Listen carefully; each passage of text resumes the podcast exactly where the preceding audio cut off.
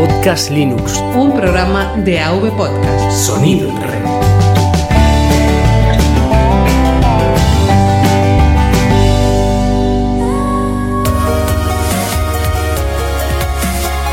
Bienvenidos a Podcast Linux. Un programa para usuarios domésticos del sistema operativo del pingüino.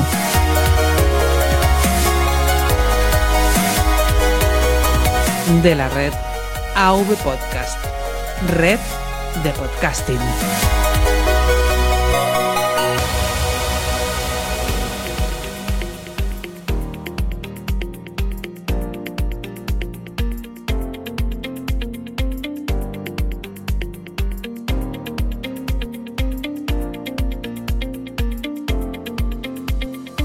Muy buenas amantes del software libre y genio Linux. Mi nombre es Juan Febles y hoy te voy a contar qué tal me ha ido con el Yepo 737A, un netbook ultra barato de 13 pulgadas.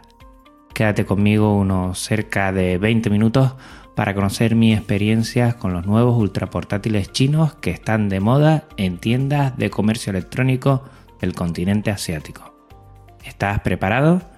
Arranca el especial Yepo 737A.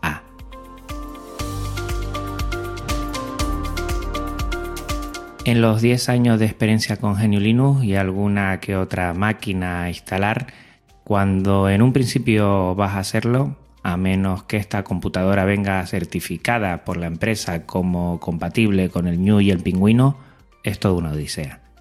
No sabes cómo de bien o de mal te va a ir en este proceso de instalación. Esto ha ido cambiando con los años y en la actualidad gozamos de un alto grado de compatibilidad con los últimos kernels muy avanzados en este sentido. Con máquinas antiguas suele haber más suerte al tener más tiempo los desarrolladores para encontrar los drivers necesarios y que estos funcionen correctamente. Con las nuevas, una lotería. Algo de esto me ha pasado con el Yepo 737A y de alguna forma he tenido que investigar un poco cómo han ido lidiando otros usuarios que han elegido este netboot. ¿Que ¿Por qué lo he elegido yo? Mm, sencillo, quería probar qué tal se comporta GNU Linux en estas nuevas máquinas y si merece la pena o no hacerse con una de ellas para utilizar software libre. Es ver las posibilidades de nuestro sistema operativo favorito en nuevas máquinas que salen al mercado para intentar que rinda más a mi gusto, mejor que con el sistema de ventanas al requerir menos de ellas y al fin de cuentas un reto. Al final es poner en la balanza si merece la pena pillarse un cacharro de estos para utilizarlo con una distro linuxera, sus dificultades y posibles beneficios. Este episodio no pretende más que esto y dejaré para el final la valoración si es posible tener una experiencia positiva con estos dispositivos.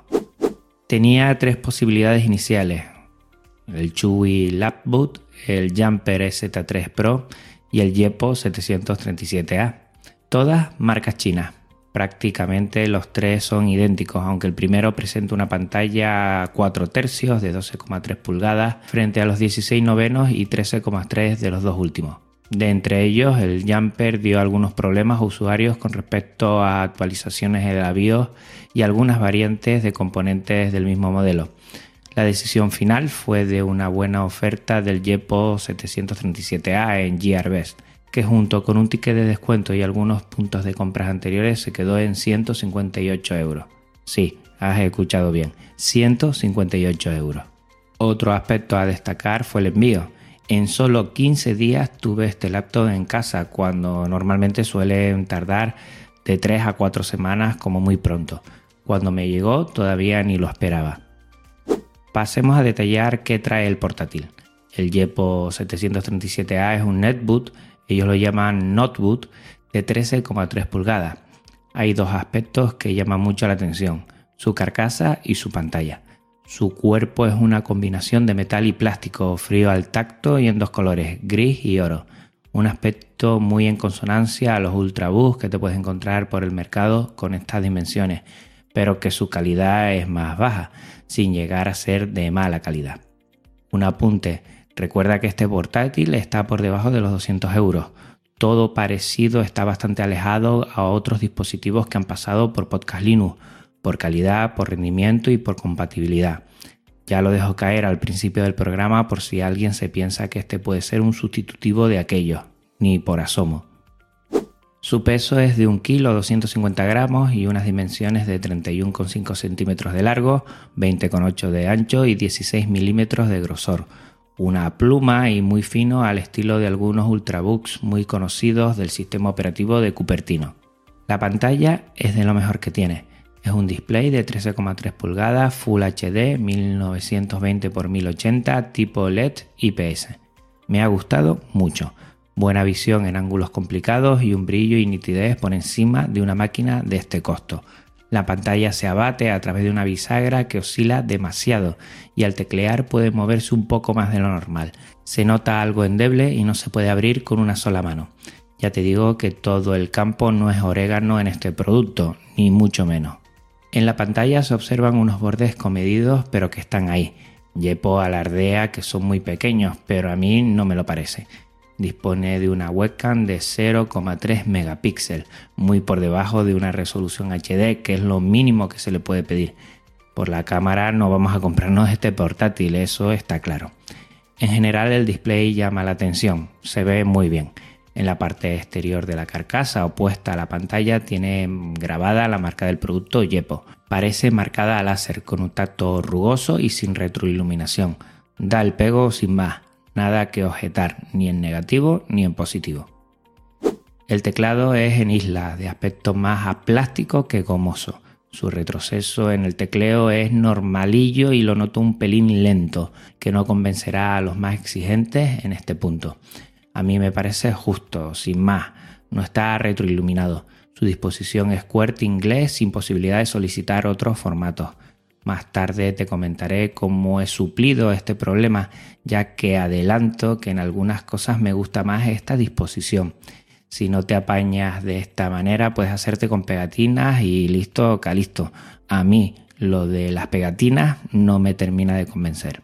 No tiene teclas específicas, solo la de encendido apagado, eh, que es la siguiente a F12, y con función F funciona correctamente el silenciar sonido, bajar, subir volumen, reproducir y pausa, subir y bajar brillo de pantalla y correo. El scroll lock no funciona. Debajo del teclado y centrado el touchpad generoso con dos botones en la parte inferior izquierda y derecha, pero integrado en él. No hay diferencia en toda su superficie, solo se accionan en las esquinas inferiores. En la demás superficie no se puede pulsar un quebradero de cabeza para que funcione en GNU Linux, pero que al final he podido usarlo, aunque creo que a media.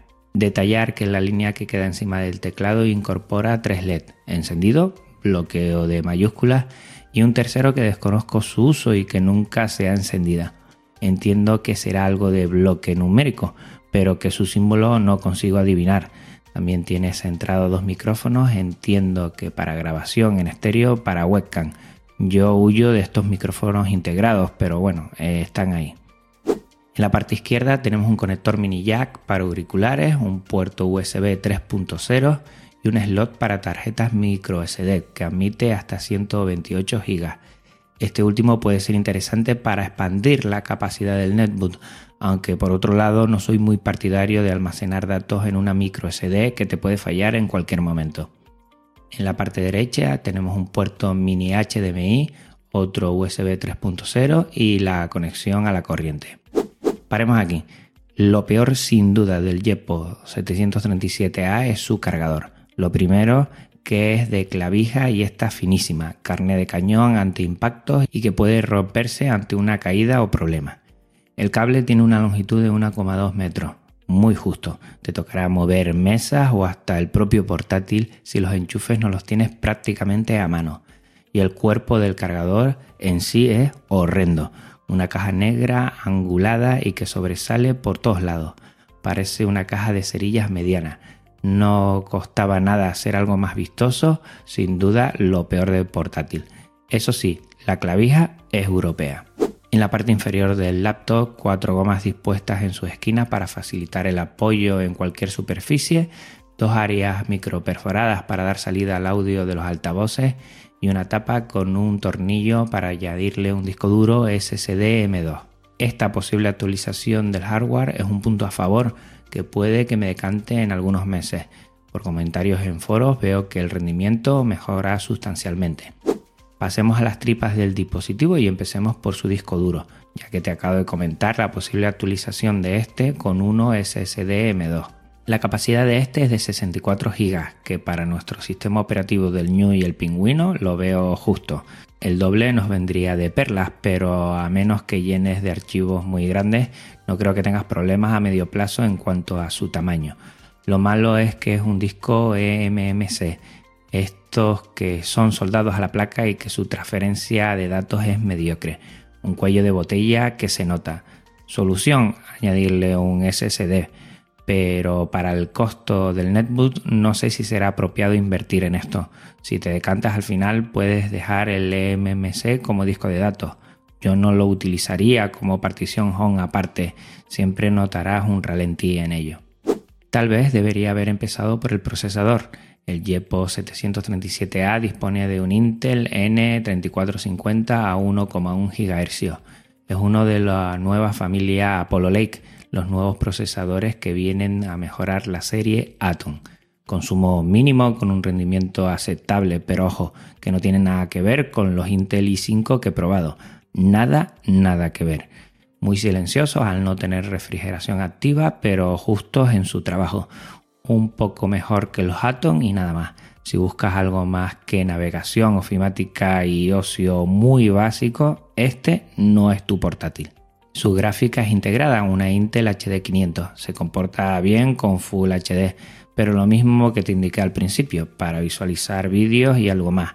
De juegos ni me he preocupado por testearlo, ya que si lo noto muy justo en el arranque de página web, imagínate lo que sería con juegos. Nada que no se pueda esperar de un dispositivo de menos de 200 euros. Evidentemente posee Wi-Fi con un chip integrado 802.11 BGN y Bluetooth 4.0. No he tenido ningún problema de desconexiones o ralentizamiento. En conectividad se comporta bien. Viene con 6 GB de RAM DDR3 soldados a la placa, lo más llamativo de este portátil en cuanto a números, pero que en el día a día tampoco es que se note. Puedes utilizarlos para abrir pestañas de un navegador como si no hubiera un mañana o trabajar con varias aplicaciones, pero que no sé si este aspecto da un plus a la experiencia final. De todas formas, son bienvenidos. Terminamos con una batería de 7,6 voltios y 8000 mAh. La marca promete de 5 a 8 horas de duración y eso es prometer mucho. Mi trabajo diario ofimático, páginas web con wifi, me ha durado unas 4 horas y media, 5 a lo sumo. Buen dato de movilidad. Repito, el cargador de pena que en 2 horas completa la batería. Este ordenador viene con Windows 10 instalado que duró 5 minutos en su primer arranque para testear que la máquina funcionaba en su primer encendido. A partir de ahí quemé una imagen de Antergos en un pendrive y bye bye ventana. Para ello tuve que acceder a la BIOS mediante la tecla X, BIOS que a primera vista se muestra bastante extensa con muchas configuraciones, tal vez demasiadas. Si quieres ir directamente a la selección de arranque debes presionar F7. La BIOS es UEFI, nada nuevo que no sepamos ya. En la instalación con Antergo funciona la Wi-Fi y el Bluetooth, las teclas dedicadas de sonido y brillo. Para que el teclado inglés pueda utilizar la ñ, debes configurarlo como teclado inglés internacional con teclas muertas. Podrás utilizar nuestra letra española, la querida ñ, la diéresis y los inicios de interrogación y exclamación manteniendo el al. La tilde se añade de la misma forma que el teclado español, con una tecla dedicada para el acento a la izquierda del enter. Lo repito, me gusta más esta disposición que el QWERTY español. Supongo que algunos pesarán lo mismo, sobre todo si son desarrolladores por tener algunos símbolos más a mano. No funciona el touchpad y en algunas ocasiones de repente sí. El problema era que se activaba al entrar en suspensión. Al salir de ella estaba activo, menos los botones. Lo de los botones no era problema porque con el tap de un dedo y el de dos eran botón izquierdo y derecho respectivamente. También funcionaba el scroll con los dos dedos arrastrando, pero es un lío y a veces se iba el touchpad. Eh, no era muy práctico. Las sensaciones con Antergo Genome no fueron buenas. Tal vez el entorno de escritorio cargaba mucho el sistema y siempre he sentido que se laguea un poco por toda la carga gráfica. De todas formas, no me dio por probar otros entornos que tiene esta distro. Recuerda que con su sola ISO ya tiene todos sus sabores a instalar: KDE, Genome, Cinnamon, XFCE, Mate y OpenBox. Igual algún entorno ligero hubiera tenido mejor acogida en el Yepo. Lo dejo como tarea pendiente. Aún así quería probar otras distribuciones, pero ninguna arrancaba en el USB Live, ni KDE Neon ni Linux Mint Cinnamon, las dos listros que más me están gustando. Me puse a investigar y voilà, ahí estaba la solución para Ubuntu y Linux Mint, ISO Respin. Según ellos también puede con KDE Neon, pero yo no lo conseguí. ISO Respin es un script no es más que un archivo .sh que una vez lo descargue y le deja ejecutar desde el terminal, se ejecutará como una pequeña interfaz gráfica que te guiará en todo el proceso de customización de una ISO para que pueda arrancar en Netboot con Atom y Apollo Lake. El problema de estos procesadores es que necesitan ISOs con el bootloader en 32 bits, aunque la ISO sea de 64. No me preguntes el por qué, lo estoy leyendo directamente de la página web. Además te permite remozar al gusto algunos otros aspectos como permitir buteo para Atom o Apollo Lake, elegir el último kernel estable o uno específico y añadir o quitar aplicaciones. Lo del kernel fue fundamental. Una vez ejecutas el script, en unos minutos te dará una nueva ISO, ya totalmente compatible con el arranque de estos netbooks. Elegí Linux Mint XFCE cada vez me gusta más esta distro mentolada y me apetecía volver a usar este entorno liviano. Después de hablar hace dos episodios de distro ligera y ver qué bien lucen muchos de estos que hemos compartido con el hashtag escritorio Linux en Twitter, me picaba bastante la curiosidad. De partida elegí compatibilidad con Apollo Lake, el último kernel estable que fue el 4.15.6 y tras la instalación todo vuelve a funcionar como en Antergo Genome con un poco más de fluidez y el arranque más rápido. El apagado, perfecto, en unos pocos segundos se cierra todo sin ningún aviso que lo ralentice. Tras ello, mejora la experiencia activar los controladores específicos de Intel, descargar el Intel Graphics Update, en mi caso el 2.2, para que la HD500 funcione de la mejor forma, y activar una PPA que me pasó yo yo para descargar el último controlador mesa. Te dejo en las notas del programa toda la información y enlaces. Esto mejora un poco más la respuesta del dispositivo. Con esto el ordenador está al 95% compatible con Genio Linux, pero vuelve a fallar el Touchpad. Para utilizarlo tienes que volver a suspender el PC para que se active. Una mejora que con este kernel ya funcionaban los botones físicos del panel táctil, una solución a corto plazo, pero un lío tener que encender el ordenador, loguearte, suspender el sistema y volver a activarlo, loguearte de nuevo para que con todo ello funcione bien el Touchpad. Que ya funcionen los botones del Touchpad me da la esperanza de que en breve se conseguirá la compatibilidad total de este componente y disfrutar de un dispositivo más totalmente para Genio Linux. En mi búsqueda repasé muchos foros. Desde aquí quisiera reconocer el potencial de estos sitios que parece, solo parece, que últimamente están más de capa caída. Una fuente de información y ayuda, un lugar de intercambio de experiencias que libremente se puede utilizar. Gracias a algunos de estos he podido encontrar el kernel con el que funciona el Touchpad sin tener que hacer nada. Eso sí, sin sus botones físicos. El kernel es el 4.14 RC7. Nada más verlo, manos a la obra. Volví a customizar la ISO de Linux Mint XFCE 18.3 con compatibilidad Apollo Lake y el kernel 414 RC7. Instalación nueva, quería hacerla de forma limpia y eureka, ya funcionaba el Touchpad. Instalación de todos los demás paquetes para que afine el Intel en su procesador y su gráfica y maqueado del entorno gráfico XFCE. De nuevo los pantallazos de almohadilla, escritorio Genio Linux me tentaron a darle una buena pincelada al Yepo 737A. Iconos Papyrus Dark, tema y ventanas adapta Nocte, un tema oscuro que rivaliza en mis escritorios con el Arc Dark, el panel por defecto en la zona superior y un segundo panel XFCE en forma de dock. En el panel superior he añadido algunos elementos que me gustan, como el tiempo, con sus iconos W Skylight para que se asemejen a los de Adaptanote, un monitor de sistema con el CPU, memoria y swap consumida, interesante para ver cómo anda el rendimiento de la máquina y unos botones de acción para acceder al apagado desde esa barra. El menú del sistema lo bajé al panel dock y le añadí acceso a las principales aplicaciones que suelo utilizar. El ordenador funciona bien, siempre que valores que es un netbook de rendimiento medio y que no puedes pedirle más de lo que da. Ahora la pregunta del millón. ¿Recomendarías este portátil? Pues sí y no. No para nuevos Linuxeros que no hayan batallado ya con instalaciones difíciles con máquinas que se hagan de rogar.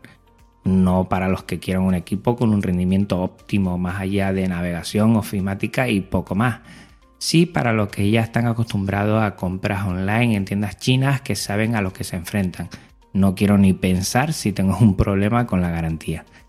Lo mejor que tiene es el precio tan bajo que no llega a los 200 euros si buscas bien, su pantalla en tamaño y resolución y el aspecto de la carcasa y ligereza. Lo peor su cargador.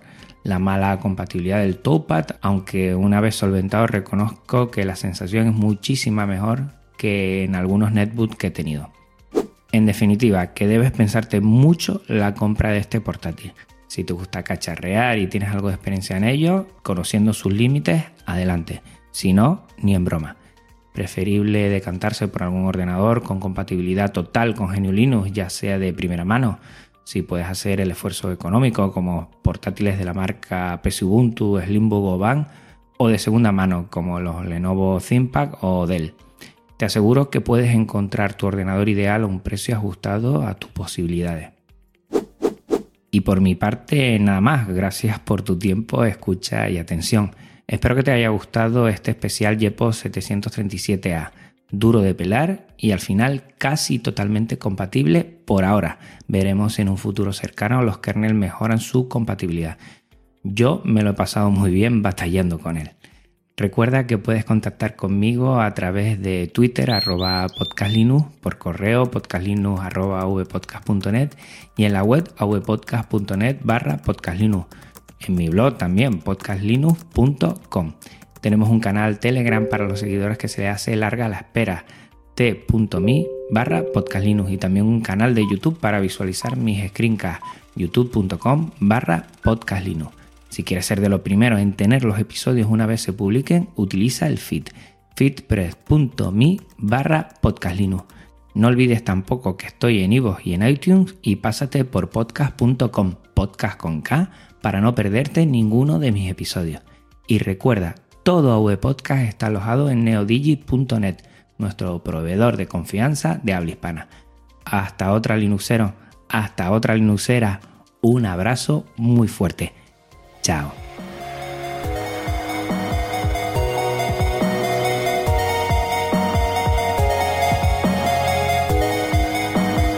avpodcast.net Red de podcasting.